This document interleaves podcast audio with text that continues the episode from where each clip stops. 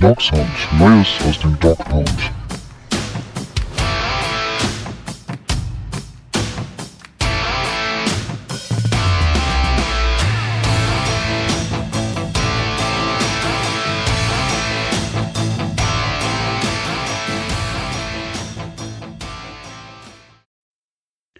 Herzlich willkommen zur neuen Folge Dog Sound. Die Browns, sie haben wieder gewonnen. Sunday Night Football gegen die New York Giants. Darüber wollen wir sicherlich reden. Die Browns haben zehn Siege. Das wird sicherlich heute auch das eine oder andere Mal gebührend erwähnt. Ja, und sonst wollen wir natürlich auch schon ein bisschen gucken auf die restlichen beiden Spiele gegen die Jets und die Steelers. Das machen wir heute zu dritt. Jemand, der sich ja mit mir die Nacht um die Ohren geschlagen hat, ist Arne. Hallo Arne. Ja, ich wusste jetzt gleich, wer gemeint ist. Das, das konnte tatsächlich nur ich sein. Bonjour, jemand anders hat ja böse geschwächelt. Ne? Also wenn da jetzt äh, in den Playoffs irgendeine, irgendein Preview nicht gut vorbereitet klingt, dann kann es eigentlich nur Mike sein. Ne? Ja, wobei, dazu muss man sagen, ähm, er hat natürlich das Brown-Spiel gesehen, aber im Gegensatz zu Arne und mir hat er in der letzten Nacht den Leckerbissen davor zwischen Rams und Jets verpasst. Mike, ich hoffe, du hast es einigermaßen verkraftet. Wir haben dir ja schon viel Gutes drüber erzählt. Ja, absolut. Also ich dachte mir halt, ne, wenn Greg Williams jetzt schon keine Defense mehr callt, warum sollte ich mir dann die Jets anschauen? Ähm, ich habe es natürlich bereut, aber umso fitter bin ich heute. Ja, Arne, die Browns, sie haben 20 zu 6 gewonnen im Sunday Night Game. Und äh, fangen wir mal an mit einer Frage von Petpo, die ich ja, finde ich, so für die allgemeine Gemütslage gerade sehr passend finde. Es ist Dezember und wir führen mal keine Quarterback, Manager oder Trainerdiskussionen, sondern freuen uns über Browns-Siege und freuen uns auf die Playoffs. Ist das nicht schön? Ja, wobei es ja nicht ganz stimmt. Wir führen ja klar eine Trainerdiskussion. Also wir sind ja alle wild entschlossen, und fordern Coach of the Year Stefanski. Ja, also da sind wir doch völlig einig, oder nicht? Dass er absoluter äh, heißer Kandidat ist auf diesen äh, wahnsinnig wichtigen Titel und kann Baker auch noch irgendwas gewinnen äh, oder ein paar Rekorde brechen? Nein, ansonsten ist das natürlich ähm, ja schön. Es ist ein bisschen eine absurde Situation. Also ähm, 10-4, richtig gut. Playoffs aufgestockt in diesem Jahr, ein Team mehr drin. Und trotzdem muss man ja fast sagen, selbst ein Sieg kann am Ende nicht reichen. Also wenn mir das vorher einer gesagt hätte, dass man unter Umständen mit elf Siegen bei diesem zusätzlichen Wildcard-Platz noch bangen muss, hätte ich gesagt, ja, ist klar. Ähm, deswegen können jetzt die Korken noch nicht ganz knallen, aber wir sind nicht unzufrieden, oder? Ja, Anna hat es gesagt, ohne Trainerdiskussion können wir dann doch nicht so ganz. Mike, ähm, das gestrige Spiel, kommen wir mal so langsam dazu. Ähm, ich überlege mir immer so eine Eingangsfrage, wenn wir jetzt direkt keine allgemeine Frage zum Spiel kriegen. Meine These beziehungsweise meine Frage, war das gestern die beste Saisonleistung der Browns, die wir bisher gesehen haben? Nee, das, das würde ich tatsächlich nicht so sehen. Sie war vielleicht die reifste Leistung. Ähm, also wenn man so vom Spielgrad der Souveränität ausgeht, so ein Sprichwort, das uns ja sonst überhaupt nicht liegt, aber so die letzten, also gerade ne, Titans und selbst das Ravens-Spiel würde ich qualitativ, was, was jetzt die Leistung angeht, tatsächlich ein bisschen höher nehmen, auch aufgrund einfach des Gegners. Ne? Ähm, das, und wieder die Giants will ich jetzt gar nicht zu schlecht reden, aber ähm, die Leistung war gestern ab dem zweiten Viertel das erste war ja, ziemliches Rumgegurke noch, aber ab dem zweiten war das sehr souverän mit Baker. Äh, selbst die Defense, die zumindest dann die Stops geschafft hat, ne, über den Rest werden wir dann noch sprechen. Aber sie war souverän. Man hat es dieses Mal nicht mehr knapp werden lassen. Und das ist ein wirklicher Fortschritt. Und 20 zu 6 ist ein wirklich eindeutiges Ergebnis. Da gibt es ne, zwei Touchdowns vorn. Äh, das ist tatsächlich souverän. Und so fühlte es sich wirklich ab dem zweiten Viertel dann äh, spätestens ab der Halbzeit wirklich an. Ja, gehen wir vielleicht mal zum Anfang des Spiels. Ähm, wir hatten ja im Vorwege oder auch du, Mike, äh, gesagt, also das Spiel, das wird höchstwahrscheinlich so ein bisschen an allein entschieden. Und ja, das merkte man auch relativ schnell, leider auch durch einen Zwischenfall, nämlich ähm, White Teller ist ja ausgefallen auf seiner Position und dafür ist Chris Hubbard ins Roster, also beziehungsweise auch in die Anfangsformation gerutscht. Ja, und nach zwei Snaps war das Ganze für ihn schon wieder erledigt. Wir wissen jetzt auch schon, er wird höchstwahrscheinlich länger ausfallen. Wie ging es dir zumindest dabei, Arne? Also, weil da habe ich so gedacht, ja, das ist eigentlich so dieses perfekte Vorzeichen für ein Browns-Spiel, das kann heute nur schiefgehen. Zumal ja auch, jetzt, da werden wir gleich drüber reden, in Anführungszeichen kein adäquater Ersatz noch dahinter steht. Vermeintlich. Ja, also ich habe schon gedacht, oh, ausgerechnet derjenige und Hubbard, äh, das Problem ist ja auch nicht nur jetzt ähm, in diesem Spiel auf, auf Guard, da hat man nämlich auch gedacht, ja, oh, wir haben ja irgendeinen Michael Dunn, also von dem kenne ich den Namen. Nach einem jetzt gut. Es kam dann eben jemand ganz anders rein. Unser kleiner Anders heißt da, ja, Terrier kann man nicht sagen, dafür ist er zu massiv, aber ähm, der gute Sportsfreund Harris hat das ja sehr gut gemacht. Äh, trotzdem ist Chris Hubbard als Ausfall, ich glaube, er ist, glaube ich, ich glaube, er ist, glaube ich, also ich glaube heute sehr viel. Also eine christliche Sendung wird das also. Ähm, der Backup für eigentlich jede Position, oder? In der O-Line. Außer wahrscheinlich Center. Aber normal, wenn mit dem Tackle was war, kam Hubbard rein. Wenn mit dem Guard was war, kam Hubbard rein. Also jetzt darf eigentlich keinem mehr was passieren. Ne? Jetzt sagen wir, Harris wird wahrscheinlich da drin sein. Das ist jetzt dünn, äh, so kaputt wie jetzt leider Hubbards Knie ist. Und Teller auch ja offensichtlich ähm, mindestens das Jetspiel wohl noch ausfallen wird richtig, da hatte man so kurz ein bisschen Bedenken. Auf der anderen Seite, ja, soll jetzt nicht überheblich klingen, aber also das, was man früher nicht hatte, ich hatte irgendwie die ganze Zeit, war ich mir ziemlich sicher, dass, das, dass da nichts anbrennt gestern. Auch so, äh, ich weiß nicht, wie man das beschreiben soll. Das wurde extra nochmal in einer Großaufnahme in Slow-Mo gezeigt, so die, die Mimik von Baker nach der Verletzung, also die ja eigentlich äh, dauernd dafür war. Er hat so mit dem Auge so nicht, aber irgendwie habe ich da jetzt nicht irgendwie irgendwas wie Panik gesehen oder irgendwie so, sondern also der, als Baker strahlt was aus zur Zeit und das hat ich habe nie dran gezweifelt gestern. Also das mag zu überheblich sein jetzt äh, nach so kurzer Zeit und wenn man sieht, wo wir herkommen, aber irgendwie groß erschüttert war ich nicht. Vielleicht war es auch nur die Müdigkeit. Ja, ich, ich würde es tatsächlich aber nochmal stark lobend auch in Richtung Nick Harris formulieren. Das ist echt nicht selbstverständlich, ne, dass du ist Rookie, der sein gesamtes College auf Center gespielt hat, extrem anders heißt, äh, dann auch aufgrund der Corona-Situation, ne, ohne groß Offseason, äh, wahrscheinlich auch mit vergleichsweise wenigen Snaps irgendwie mit so einer Starting O-Line, kommt rein und funktioniert. Ne? Das ist alles andere ist selbstverständlich und das hat wahrscheinlich hat natürlich auch ganz viel mit den Coaches zu tun, aber wirklich auch mit, äh, glaube ich, Nick Harris hat da nicht umsonst viel Lob bekommen. Man hat ihn dann halt nur nie gesehen. Und das ist natürlich ein fantastisches Debüt. Also das kann man sich ja fast nicht besser ausmalen. Er hatte so einen Rookie-Moment, äh, wo er den Sack zugelassen hat, aber ansonsten war er ja blitzeblank gegen wirklich eine richtig starke D-Line. Ähm, das will ich auch nochmal betonen. Und ja, Baker spielt da auch eine große Rolle, ne? der da nicht panisch wird deswegen, der da nicht wieder zweifelt an der Pocket, sondern seinen Jungs da vertraut. Äh, das ist auch ein wichtiges Element. Aber die Leistung von Nick Harris gestern, mein lieber Schwan, das ist äh, dann wirklich auch Gold wert. Ne?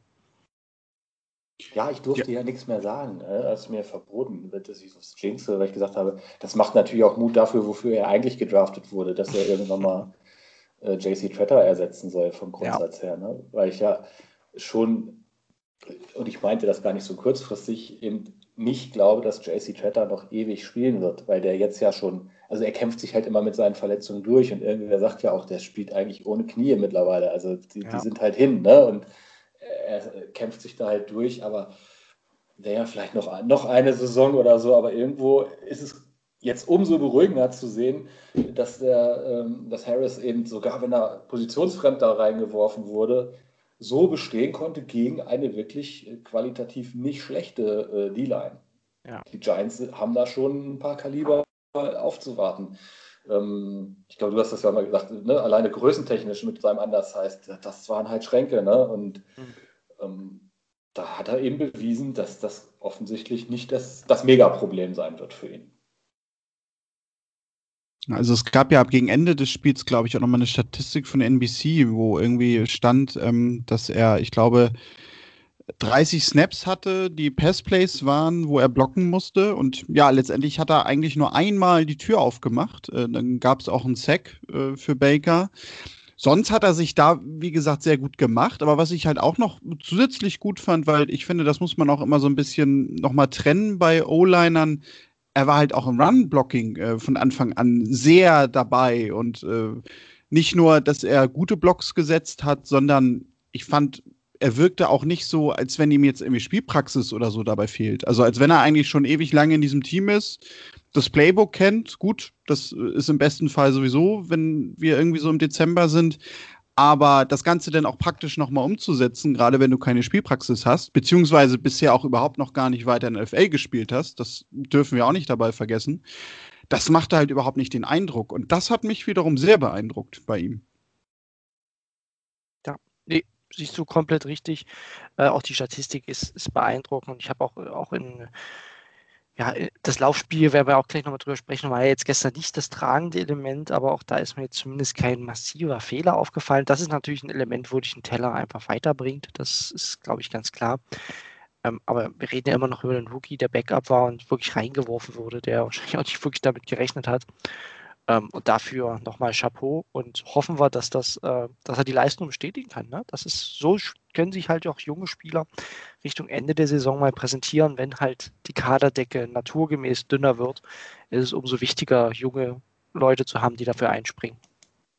Aber von der Statur her ist er halt auch so im, im Run-Game, wenn er dann da mal ähm, ne, irgendwo durchschießt, so, so richtiger Cannonball. Ne? Mhm. Also Gefällt mir gut. Was war die fünfte Runde? Ja, ne? Also ich glaube, das war aber auch einer von denen, wo sie im Nachhinein gesagt haben, wie bei Ryan in der vierten, dass sie auch da eigentlich nicht glauben konnten, warum ist der hier noch? Ne? Klappt natürlich nicht bei allen. Ne? Wir hatten ja auch uns über Jordan Elliott so gefreut, der überhaupt gar keine Rolle spielt und jetzt in den Snaps, die er bekommen hat, auch nicht wirklich gut spielte. Klappt nicht immer, ne? aber Nick Harris scheint so einer zu sein, wo man sagt, der bringt es dann, wenn du ihn reinbringst. Jetzt in Jahr 1. Ne? Man will ja keinen Spieler irgendwie in Jahr 1 abschreiben. Und ja, fünfte Runde äh, war er, habe ich gerade nochmal nachgeschaut. Von daher, ähm, ja, cooles Debüt. Ja, Mike, und dann, du hast es gerade schon gesagt, also das Laufspiel war gestern nicht unbedingt das Element, das die Offense getragen hat und ja, vor ein paar Wochen, da war es ja noch so, dass wir eigentlich gesagt haben, also die Browns, die sind so vom Laufspiel abhängig und Baker Mayfield ist eigentlich ja mehr ein besserer Game Manager. Aber wenn es mal darauf ankommt, dass er quasi mit seinen Pässen dafür sorgen muss, dass die Browns Spiele gewinnen müssen, dann ja, waren auch wir ein bisschen unsicher, ob das passieren könnte. Da draußen von euch, Hörerinnen und Hörern, gab es dazu ja auch viele Fragen und Anmerkungen. Einige hatten ja auch schon so ein bisschen ja, den Glauben fast an Baker verloren. Und ähm, ja, da gab es heute äh, einen ganz schönen Kommentar, nämlich von Spax45, ähm, der noch geschrieben hatte, hiermit entschuldige ich mich für meine Kritik an Baker. Ihr hattet tatsächlich recht und ich war zu voreilig die letzten Wochen war er heiß wie Frittenfett. Äh, uns geht es ja gar nicht unbedingt darum, dass wir recht haben müssen am Ende. Aber Arne, in dem Punkt ähm, freuen wir uns doch sehr darüber. Denn man muss es ja wirklich sagen, ähm, in den letzten Wochen hat Baker Mayfield irgendwie nochmal so eine Verwandlung gemacht vom Game Manager zum Franchise Quarterback. Ja, man ist da ja auch manchmal ungeduldig, äh, auch situativ vor der Saison haben wir es ja selber immer beschworen, gebetsmühlenartig, so dass man gesagt hat, nach der Bye Week muss es in dem neuen System funktionieren. Da müssen wir auch Fortschritt von Baker sehen. Äh, und trotzdem hat man in jedem Spiel vom ersten Spiel an ja immer gehofft, oh, jetzt muss er doch mal was zeigen. Und er hat ein gutes Run-Game und es äh, kam noch nicht so. Ich habe mich da auch manchmal so über ihn geärgert. Ähm, also im Eifer des Gefechts. Im Nachhinein habe ich immer noch gut geguckt. Hier mal wieder eine gute Karte ergattert, äh, relativ günstig noch zu dem und da mal wieder eine gute Karte. Ich gedacht habe, wenn das jetzt so läuft, wie ich denke, dann äh, wirst du dir die sonst bald nicht mehr leisten können. Aber genau das, was man sich in dem Sinne dann da ja immer erhofft hat und es heraufbeschworen hat, aber ich meine, manch einer von uns beschwört ja auch seit Jahren immer äh, Siege, Playoffs und so weiter äh, ne, herauf. Klappt ja nicht jedes Jahr. Hat er denn gezeigt. Und eigentlich genauso ab dem Zeitpunkt, als dann eben das, was sonst so Trainingscamp, äh, Preseason und so ist, um so ein neues System zu verstehen, zu implementieren. Ab dem Moment hat es ja auch Klick gemacht. Jetzt die, die Wetterspiele, die einfach Bullshit sind für so einen Quarterback. Mhm. Ja. Äh, jetzt mal ausgeklammert, läuft er seitdem auf allen Zylindern, genauso wie man sich wahrscheinlich natürlich auch dann doch kaum erträumt äh, hätte. Ähm, also, dass er jetzt solche Werte, die, die er jetzt äh, teilweise abliefert, hat, äh, das ist ja schon fast absurd. Es ist ja nicht mal irgendwie Top 10 äh, Quarterback, sondern von den Werten her, da, da führt er ja manche Sachen an aktuell oder ist Top 3.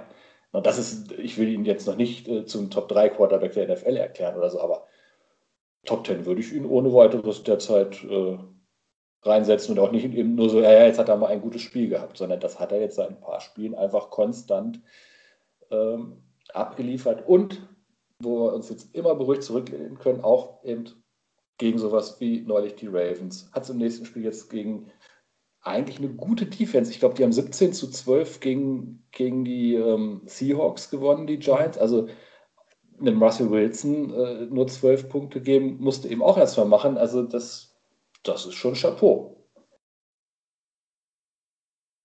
Ja, von Shabti haben wir dazu auch einen Kommentar bekommen, was Baker angeht. Der schrieb nämlich, als die Browns dank zweier Strafen Conklin und Wills in der Red Zone Yards verloren, wusste ich, als ich Baker sah, dass er den Ball wieder an oder in die Endzone bringen wird. Dieses Gefühl hatte ich bis vor kurzem noch nie bei Baker. Sein Selbstbewusstsein und seine Ausstrahlung haben sich unter anderem dank Stefanski enorm verändert. Von seinem Verhalten in der Pocket mal ganz zu schweigen, freut mich extrem für ihn und natürlich auch für uns. Ähm, Mike, ich weiß nicht, wie es dir ging, aber ich bin da so ein bisschen über äh, den Satz von seinem Verhalten in der Pocket mal ganz zu schweigen, äh, ja, gestolpert, äh, weil, also gerade das, äh, finde ich, ist ja eigentlich so der größte Gewinn, dass er in der Pocket plötzlich, ja, ursicher wie ein Veteran irgendwie steht und man nie eigentlich momentan den Gedanken daran haben könnte, dass er gerade da eigentlich seine größten Probleme lange hatte.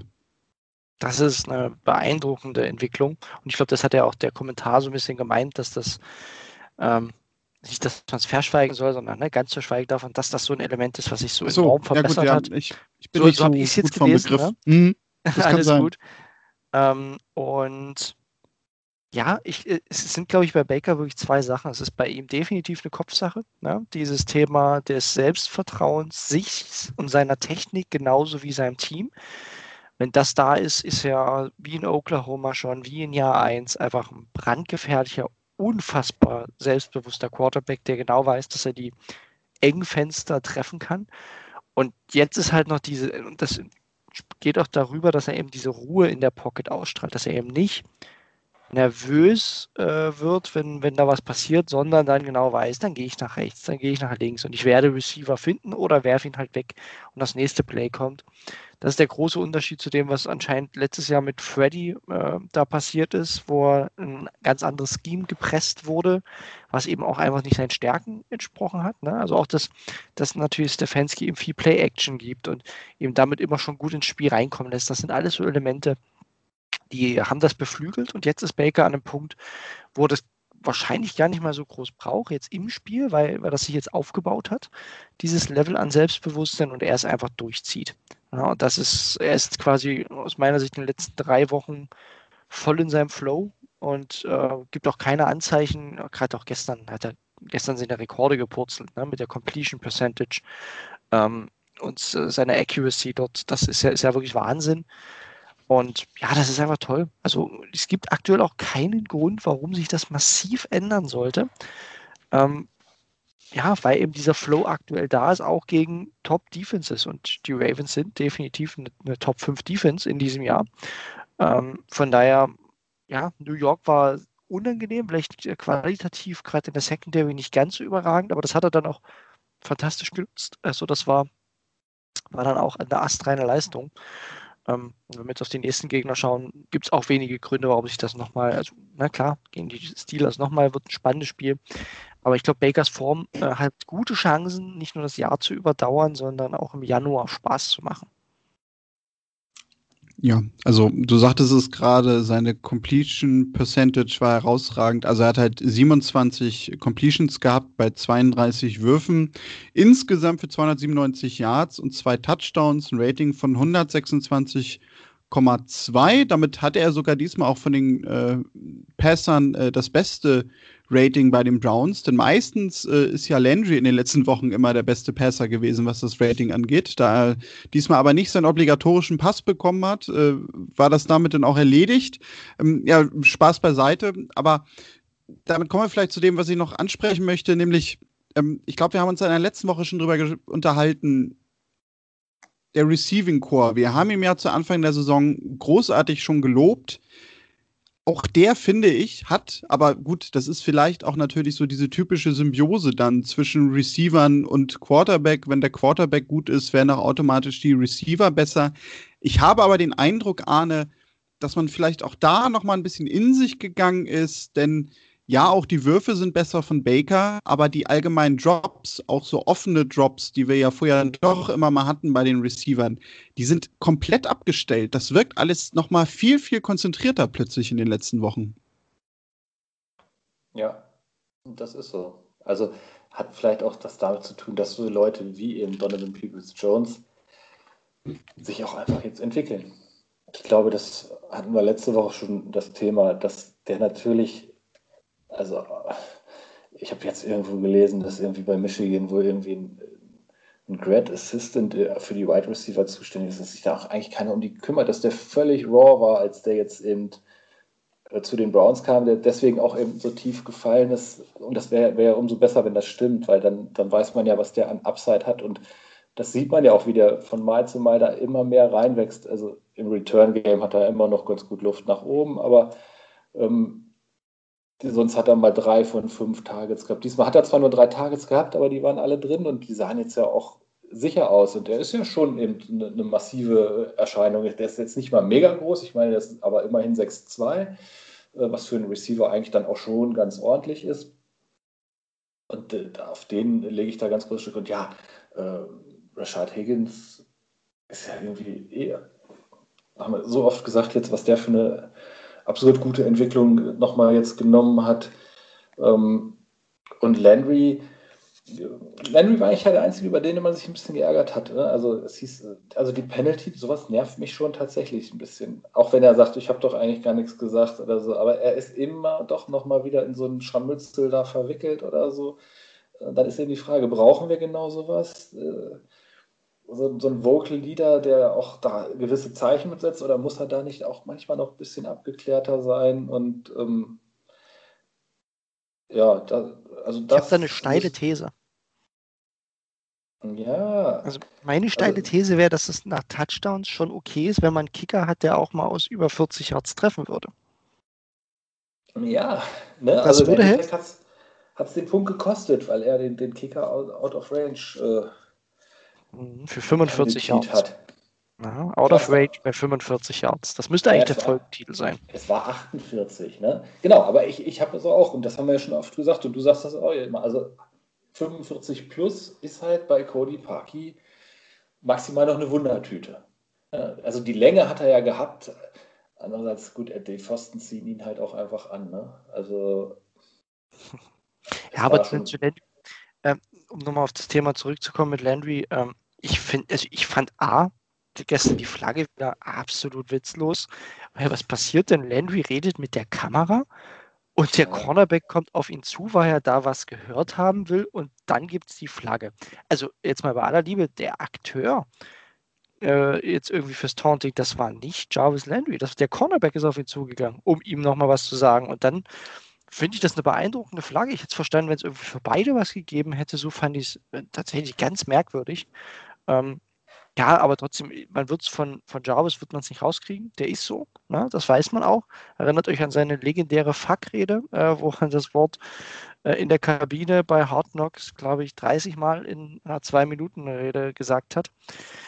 Ähm, das wird man nicht rauskriegen. Und so wie er aktuell spielt, ist er unverzichtbar, aus meiner Sicht. Ne? Er ist, äh, klar, wir reden mal auch von Higgins mit seiner Chemie, aber er bekommt auch diese, diese ganz, ganz wichtigen Dinge, hat gestern auch die meisten Targets bekommen. Und diese ganz wichtigen Third-Down-Punkte, die gehen häufig zu Landry, weil er eben so sicher ist. Und ja, er ist aktuell unser Nummer 1 Receiver. Von daher, das nehme ich dann in Kauf, gerade wenn die Flaggen zuletzt, wie gesagt, nicht so heftig waren und ich eigentlich auch erwarte, wenn es mal um Taunting geht, dass ein Kicker das trotzdem hinbekommt. Also ich, ich gehe ja davon aus, dass Landry ihm einfach nur gesagt hat, bless you. Ähm, und ja, dass der Schiedsrichter vielleicht einfach einer anderen Glaubensgemeinschaft angehört. Ähm, man weiß es nicht.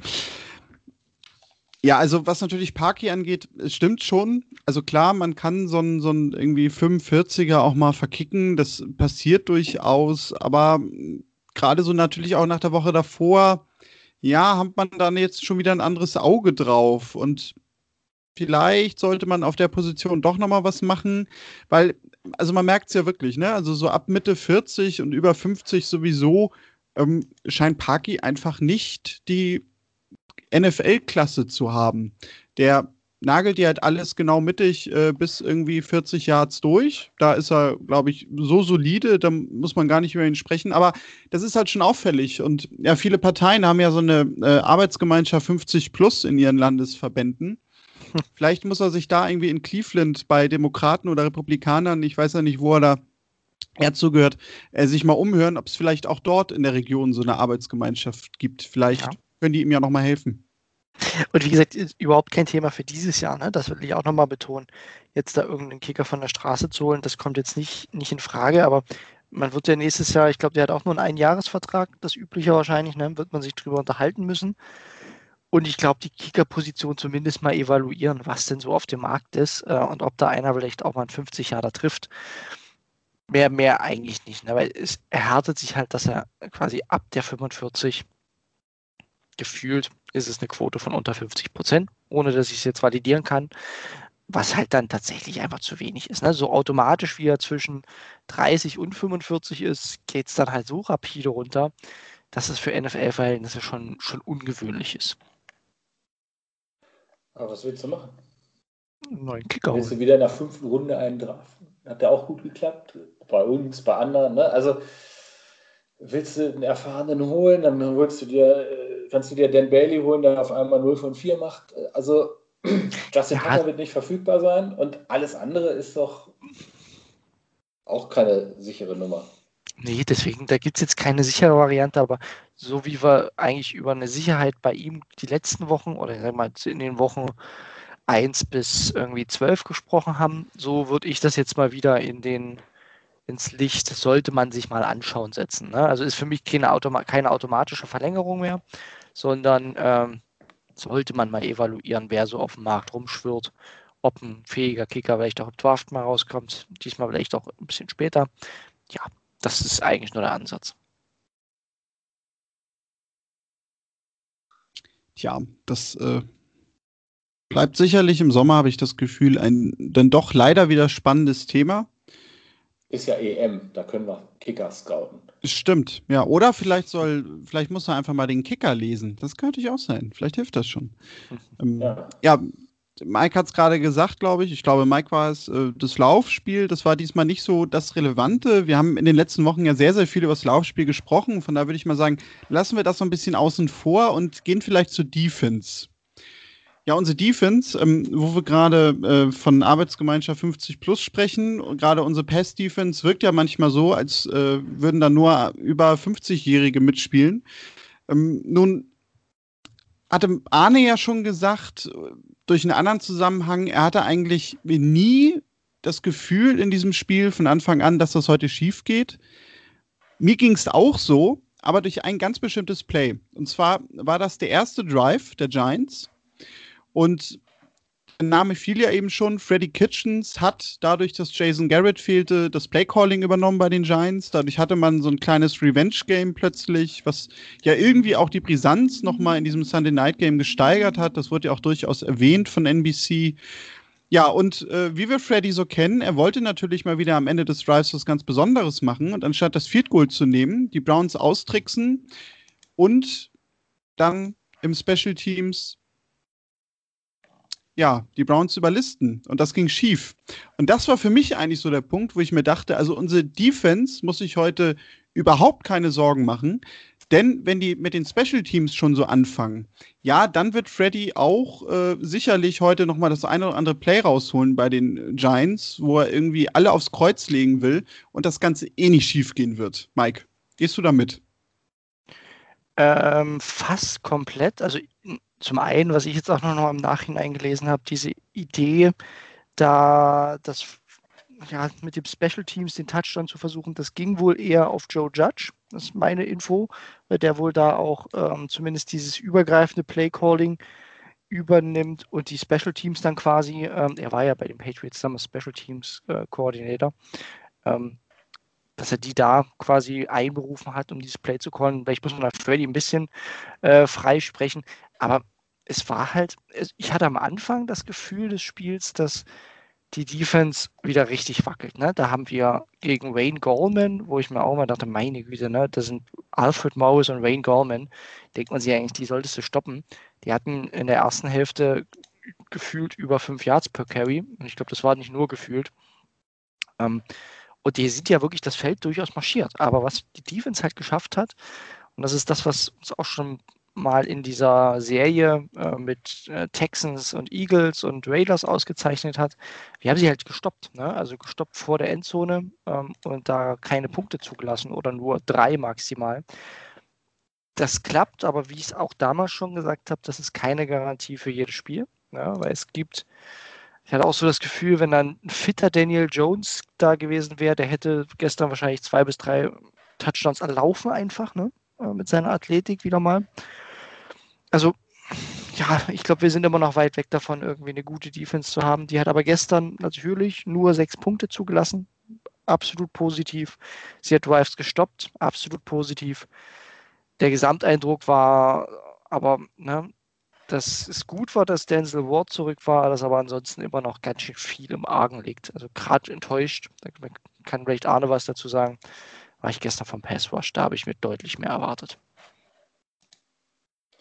Ja, ich, ich weiß gar nicht. Also, außer dem Set ganz am Ende gab es einen. Nee, ne? Nee. McCoy also, war quasi nie unter Druck, muss man tatsächlich sagen. Eigentlich nicht wirklich, ne? Also das ist. Und das gegen die Nummer, ich glaube Nummer 27 O-Line aktuell laut Football Outsiders. Ich hatte es ja für den recherchiert und dachte mir dann, okay, ne, also gerade auch im Pass Protection, hm, so gut sind sie nicht, auch wenn sie namhaft äh, durchaus gut daherkommen. Ne? Ja, auch mit, mit Kevin Seidler, äh, Andrew Thomas, den ich im Draft sehr mochte, etc. Ne? Will Hernandez jetzt auch kein schlechter. Ähm, das klingt erstmal nicht so schlecht. Die spielen allerdings tatsächlich nicht so gut. Und da haben wir gestern nicht allzu viel gezeigt. Vielleicht war das ihr Breakout-Spiel. Hatten die auch noch mal unsere Pre-Draft-Folgen angehört, als wir immer Andrew Thomas über den grünen Klee gelobt haben. Das wird sein. Vielleicht ist ihm auf einmal wieder eingefallen, ach, das bin ja ich, ich, ich bin ja gut. nee, also da merkt man, glaube ich, schon Miles Garrett einfach die, die äh, Corona- oder Covid-Nachwirkungen schon noch deutlich an. Also man sieht es ja auch, auf ihn ist ja auch ständig dann die Kamera im, im Fokus und der pustet schon ganz schön wild rum da. Ne? Und ich weiß ja auch noch, dass er da immer noch ähm, behandelt werden muss. Also den, den scheint das schon einiges gekostet zu haben, die Krankheit. Ne? Ja. Das ist so. Und meine Vernon, der hatte auch gute, gutes Spiel, äh, gute Plays. Ne? Also irgendwann hat er mal sehr schön, glaube ich, äh, so in der Kamera nach unten im Bild, äh, einen Runner super schön gestoppt. Ähm, meine ich zumindest, dass es ein Runner war. Mhm. Ähm, und, und die Abwehr ist ja nicht irgendwie in sich zusammengefallen. Äh, also, ja, aber es, es war irgendwie nichts, wo man vorher gesagt hat, gegen dieselbe O-Line hat, wie viel hat, was hatte Hassan Reddick? 5, 6 in mhm, einem Spiel? Richtig. Andererseits natürlich auch noch gegen den angeschlagenen Daniel Jones. Also da hatte ich auch schon gedacht, den hätte ich auch gerne gehabt als Gegner. Also ja. McCoy ist da natürlich auch schon vielleicht ein bisschen äh, ausgebuffter.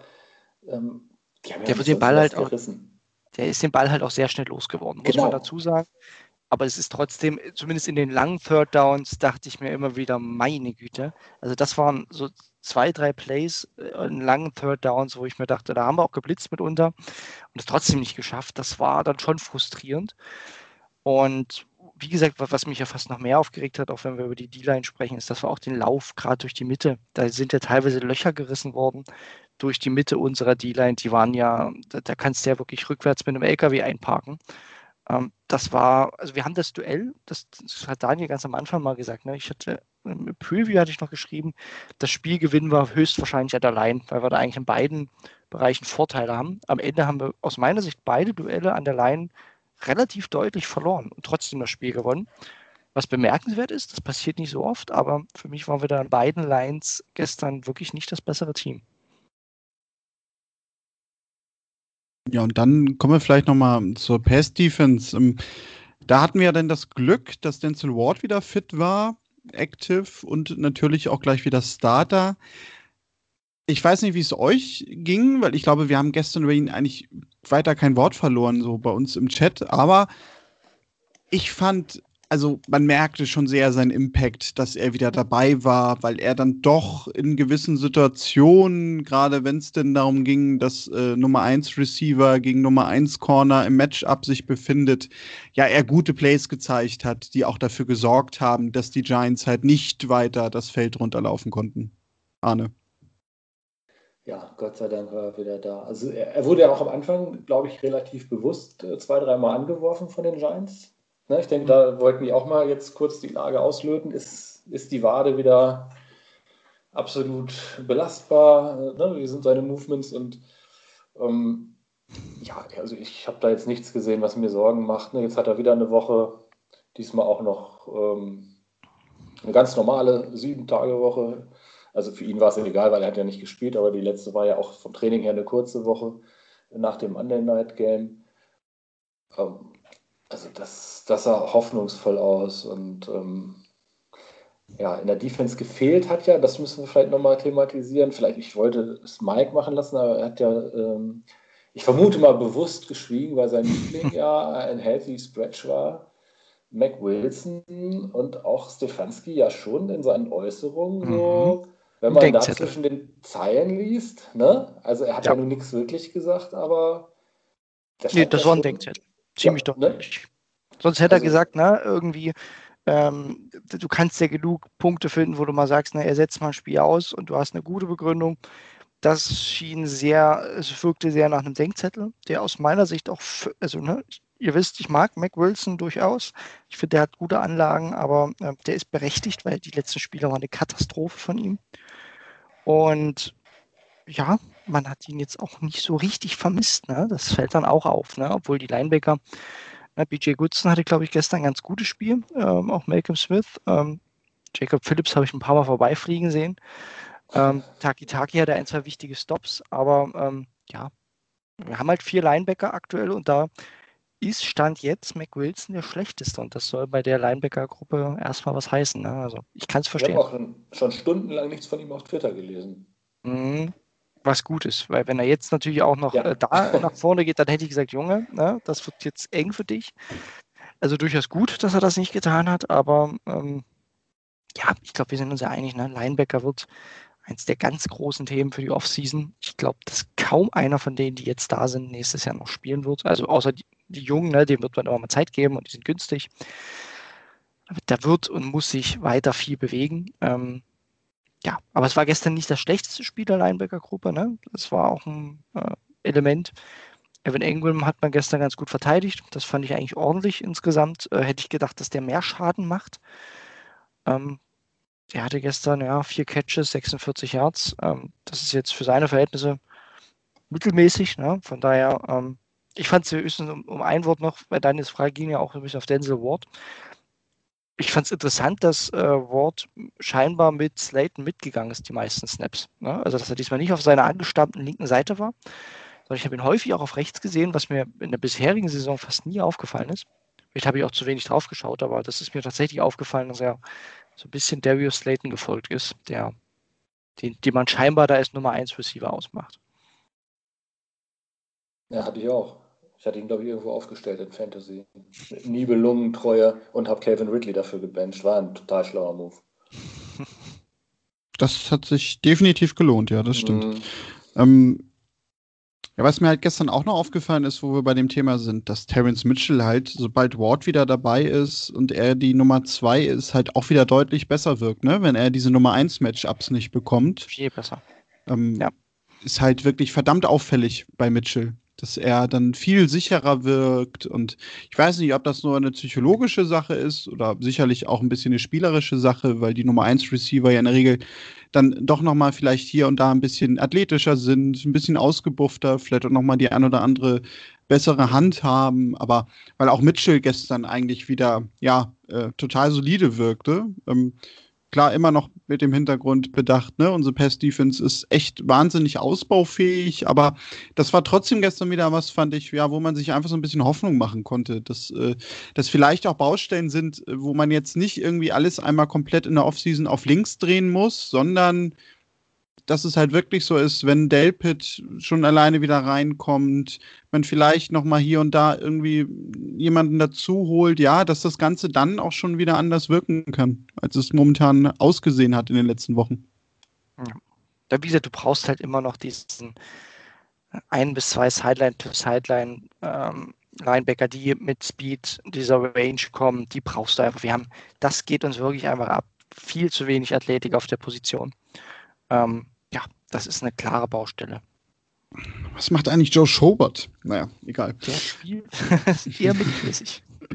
Das stimmt übrigens, ja, das fiel mir auch letztens auf. Da habe ich mich äh, sehr drüber gewundert. Also äh, auch als er gegen uns spielte, aber auch als ich mal so seine Statistiken und so sah und seine Bewertungen. Also wo ich so dachte, hui, das hätte ich nicht gedacht, sondern ich hätte eigentlich gedacht, äh, dass er bei den Jaguars eigentlich der Spieler in der Defense ist, der das Ganze noch irgendwie mitträgt. Aber das scheint da weit von weg zu sein. Aber das soll uns jetzt nicht beschäftigen, sondern wenn ihr nichts mehr zu dem Spiel habt, können wir vielleicht auch schon wieder nach vorne schauen. Denn von New York geht es nach New York. Das äh, berühmte Frank Sinatra-Double spielen die Browns, denn äh, Sonntag geht es wieder ins MetLife Stadium, dann gegen die Jets. Ja, und Mike, wir haben es ja zu Anfang gesagt, du hast ja den legendären Jets-Sieg in dieser Saison schon verpasst, weil du dann doch dich dazu entschieden hast, dich noch mal ein bisschen hinzulegen, bevor die Browns im Sunday Night Game eingegriffen haben.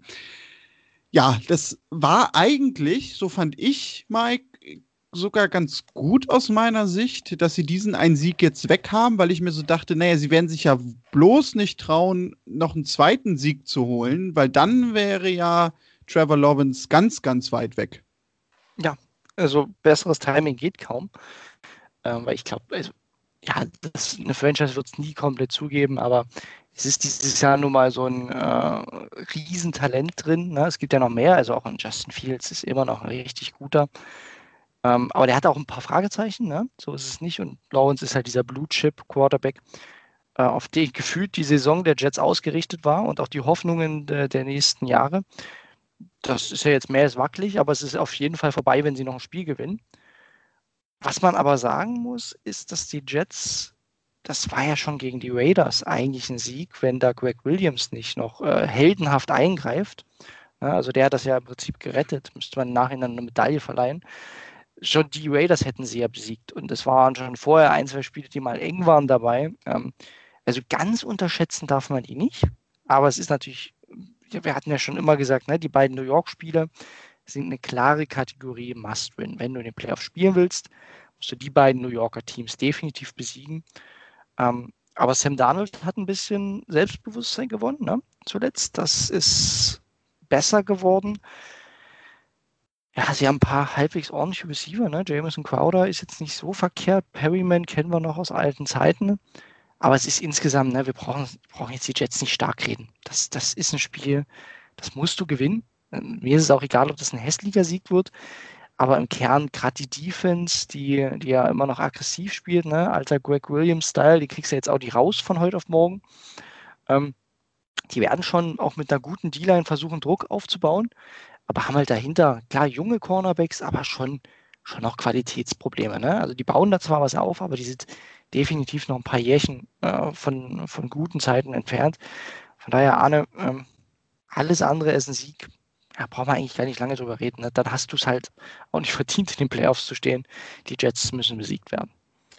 Ich, deswegen, ich habe da gedanklich eben schon völlig abgeschaltet. Also die, die Jets müssen geschlagen werden Ich habe mich jetzt nochmal mit Fantasy Football beschäftigt, gerade weil ich euch ja während des Spiels gestern schon mal auf den Zeiger gegangen bin und sehr entsetzt war, dass auf einmal Chubb und Han, von denen ich noch Punkte brauchte, nicht mehr gespielt haben, sondern äh, sie geschont Die wurden in den ja. letzten Spielzügen. Äh, da lag ich dann auf einmal ja vorne und jetzt habe ich gerade nochmal geguckt und ähm, also äh, ich, äh, puh, da hat jetzt aber Herr Stefanski Glück gehabt, dass ich nicht noch echt sauer geworden bin. Also es hat dann am Ende nach einigen Corrections äh, zu einem Erdrutschsieg noch mit 111,61 zu 111,60 gereicht. Ne? Dann hoffen wir mal, dass die Stat Corrections äh, Und Stat nicht noch. Corrections kommen noch. Ne? Also, oh, oh, oh, oh. Das wird spannend. Aber Hoffentlich du nicht so bist ja der League Commissioner und du, du wirst da hoffentlich sonst äh, für mich äh, noch irgendwie in, hinter den Kulissen intervenieren, oder? Das, das besprechen wir dann äh, natürlich äh, in privater Kulisse, ne? Ja, ja, ja. Aber ähm, ich drücke dir natürlich die Daumen als Commissioner. Ne? So wie Roger Goodell bin ich natürlich ähm, nur mit Geld zu bestechen, das ist auch klar. Ähm, Wie aber lief es denn in unserer Liga? Das ist jetzt ja eine ganz andere Liga im NFL-Talk-Forum, äh, von der ich jetzt gerade gesprochen habe. Da waren ja jetzt die Playoffs. Ich habe jetzt tatsächlich nicht geguckt. da äh, gibt es keine Playoffs. NFL Talk gibt es keine Playoffs. Die Nee, spielen nee, einfach äh, durch. In, in unserer Liga hier, vom, vom, vom, vom Ah. Darksound, da liefen doch die Playoffs. Also, wir beiden wissen es nicht so ganz genau, weil ähm, Wir sind nicht dabei, wir sind nicht dabei. aber nur wegen. Daniel war dabei. Äh, Gibt es was Positives zu berichten oder hast du das Thema deswegen äh, ausgespart, weil Mhm. es. Nee, also ich kann gerne was zu den beiden Halbfinals sagen. Also vielleicht ähm, erstmal zu dem von ähm, Michael, der, ich mache das gerade mal auf, ich glaube gegen Jan gespielt hat. Ähm, da hat sich das Ganze schon entschieden für Jan. Bakers Kitchen Crew hat gegen The Wardens ja relativ deutlich schon gewonnen mit 152,66 zu 116,62. Also Jan damit im Championship Game. Bei meinem Matchup, ja, da, ich würde sagen, da ist Restspannung drin. Sagen wir mal so. Also ich führe mit 111,6 zu 109,04 gegen Olaf, der ja auch bei uns das absolute Überteam hat. Er hat aber jetzt kommende Nacht noch die Pittsburgh Defense äh, offen. Das Hm. bedeutet, die darf nicht mehr gegen die Bengals als ja so knapp 2,6 Punkte machen. Also ich sehe meine Chancen nicht ganz so hoch. sagen wir mal. 50-50, ne? Ja, genau. Mhm. Yahoo, Yahoo sagt äh, 11 Prozent. Ja, Yahoo sagt 11 Prozent, aber also ähm, immerhin haben sie ihren äh, Third String Quarterback und wenn da jetzt den 50 Burger auspackt für die Steelers, ja, mit ihrer gewohnt äh, trashigen Defense, dann äh, also leichter Favorit ist für mich natürlich auf jeden Fall Daniel da jetzt bei der Ausgangslage. ja, also du bist raus, sagen wir es, wie es ist. Ja, natürlich. Also das wäre, also ich habe mir auch mal so irgendwie die Punkte angeguckt. Die, die Steelers hatten irgendwie einmal ein Spiel gegen die Titans, da hatten sie sechs Punkte. Dann jetzt noch mal letztens gegen Washington, da hatten sie neun. Aber sonst irgendwie immer so mindestens 18 Punkte oder so. Also ich glaube, ähm, da können wir äh, Olaf schon zum Finaleinzug gratulieren, der dann mit Jan dieses Jahr unseren Champion ausspielen wird. Ja, das wird dann äh, ein spannendes Duell. Wer ist da jetzt? Habe ich es mir auch gerade mal aufgerufen nebenbei. Gut, Kyler Murray hat natürlich brutal überperformt. Wobei, du hattest, äh, ach ja, du bist ja schändlicherweise mit Lamar Jackson immer unterwegs. Ähm, Ja, nee, gar nicht immer. Gar nicht immer. Ich hatte zuletzt Baker aufgestellt. Och, Ich hatte, ja, ja, ich, ich, ich hatte, ich hatte das irgendwann, ich hatte immer mal mir mal Baker dazu geholt, jetzt als er wieder in den letzten Wochen äh, besser wurde, beziehungsweise ich habe ihn sogar, glaube ich, kurz davor geholt, so ein bisschen drauf spekuliert, weil Drew du Brees ihn zu nämlich dem gemacht, was er wurde.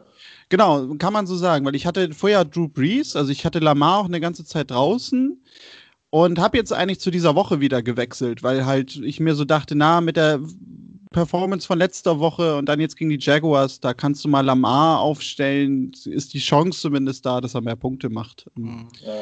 Aber ja, also Ja. das krankte dann eher an ein paar anderen äh, Elementen, aber na gut, hättest Also wenn du Jacob- du hättest Jacoby Myers Jacoby aufgestellt hättest, ja, ganz Das genau. ist. Aber Ja. ganz ehrlich, das kannst du ja nicht voraussehen. plus 10 Punkte, dann hättest du tatsächlich noch eine kleine Restchance, Mhm. wobei ich eigentlich auch die Steelers Defense gegen die Bengals auch für 20 plus Punkte gut sehe. Ich wollte gerade sagen, also wenn die gegen die Bengals nicht mehr als 20 Punkte machen, dann werde ich hier ab nächster Woche nicht mehr zu hören sein, weil dann werde ich mich wirklich irgendwie ein halbes Jahr erstmal ärgern. Glaubst du nicht an die Sensation heute Nacht, dass Ryan Finley äh, wie Phoenix aus der Asche Joe Burrow auf äh, Jahrzehnte hin verdrängt oder so. Muss ich jetzt ja. Das ist ja das Schlimme. Ich glaube, Musst Joe du- Burrow im Rollstuhl hätte größere Chancen. Das glaube ich auch. Oder? Ja. Ja, aber wir müssen ja immer noch auf die Bengals hoffen heute Nacht. Es ist Ja. die allerletzte Chance auf den Divisionstitel wäre, wenn ein der, der Mega-Upset passiert heute Nacht. Ja, Mike, du bist auch einfach ins Bett gegangen, weil du gesagt hast, die Jets gewinnen eh nicht gegen die Rams. Also jetzt, Das stimmt. Aber es wäre schon ein Schocker, wenn, wenn die Bengals es wäre wär ein Schocker, aber man hat letzte Nacht gesehen, alles ist immer möglich. Das stimmt. Und wie Ja, vor gesagt, zwei Niederlagen in Folge bei den Steelers. Ne? Eben, also das, das wäre ja der Hammer, wenn die Bengals äh, jetzt das gewinnen. Ich meine, wenn ihr das da draußen hört, wird das Spiel eh vorbei sein. Von daher ist es eigentlich blödsinnig, sich darüber zu unterhalten. Wird das Aber- heute nicht mehr hochgeladen? Doch. Doch, aber äh, wir wollen ja trotzdem, dass uns viele auch noch in den nächsten Tagen hören. Ja. So ist es ja. Ähm, aber trotzdem, also dann wäre die Stimmung bei den Steelers nach der Saison ja komplett hin, wenn du jetzt dreimal hintereinander verlierst und dann noch gegen die Bengals. Also dann freue ich mich umso mehr sogar noch auf Woche 17, denn äh, das kann man ja vielleicht auch schon mal erwähnen. Die Chance ist sogar sehr, sehr hoch, dass äh, das Browns-Game gegen die Steelers in Woche 17 das Sunday Night Game nochmal werden könnte, weil alles andere irgendwie so von den Konstruktionen auch Richtung Playoffs nicht passt, weil dann ja auch äh, da geguckt werden muss, dass irgendwie gleichzeitig gespielt wird, dann in der Eagles-Washington äh, Division, da hatte ich mal geguckt, aber auch da passt das von den Matchups nicht so, dass man da ein bestimmtes Spiel sich raussuchen kann. Also auch die werden wahrscheinlich gleichzeitig laufen müssen. Von daher bleibt eigentlich nachher nur mit Playoff-Bezug irgendwie dann das Spiel zwischen Browns und Steelers. Und da machen sie es durchaus ja so, dass sie dann auch gerne mal ein Spiel nehmen, wo ja die Teams zwar schon feststehen und sicher in den Playoffs sind, aber dann sie so ein bisschen das Seeding dann noch äh, als Spannungselement nehmen. Vielleicht sagt NBC ja sogar auch, da haben sie ja sogar das Recht, äh, nee, wir wollen gar kein Spiel, aber dass sie darauf verzichten, glaube ich eigentlich nicht. Aber da werden wir in der nächsten Woche drauf gucken. Die Jets, wir hatten es gesagt, nächster Gegner der Browns, erstmal das Spiel, bevor wir zu weit nach vorne schauen. Mhm. Das Ganze wieder dann zu einer etwas besseren Zeit. Mike muss sich vorher nicht hinlegen, kann aber natürlich Gott trotzdem, weil Kickoff ist um 19 Uhr, so wie wir es eigentlich in den letzten Jahren von den Browns gewohnt sind. Ja, und dann schauen wir mal, was bei rauskommt. Wir sprechen dann in der nächsten Woche natürlich wieder drüber. Ihr könnt uns gerne schreiben, touchdown@brownsfans.de, wenn ihr mit uns in Kontakt treten wollt, wegen Lob, Kritik, Fragen, Anregungen, Heiratsanträgen, was auch immer. Oder ihr folgt uns einfach bei Twitter. Dort findet ihr uns unter brownsfans.de. Und schaut auch gerne auf unsere Webseite vorbei, brownsfans.de, denn dort wird es auch im Laufe der Woche wieder ein Preview von Mike geben zum Spiel gegen die Jets. Ja, und sonst bedanke ich mich bei euch beiden, dass wir wieder in launiger Runde ein Spiel der Browns und vor allem auch einen Sieg der Browns besprechen durften. Ich bedanke mich bei euch da draußen fürs Zuhören in den letzten Minuten. Und es sei noch mal erwähnt, die Browns haben zehn Saisonsiege. Verdammt geile Scheiße. Bis dahin, Go Browns!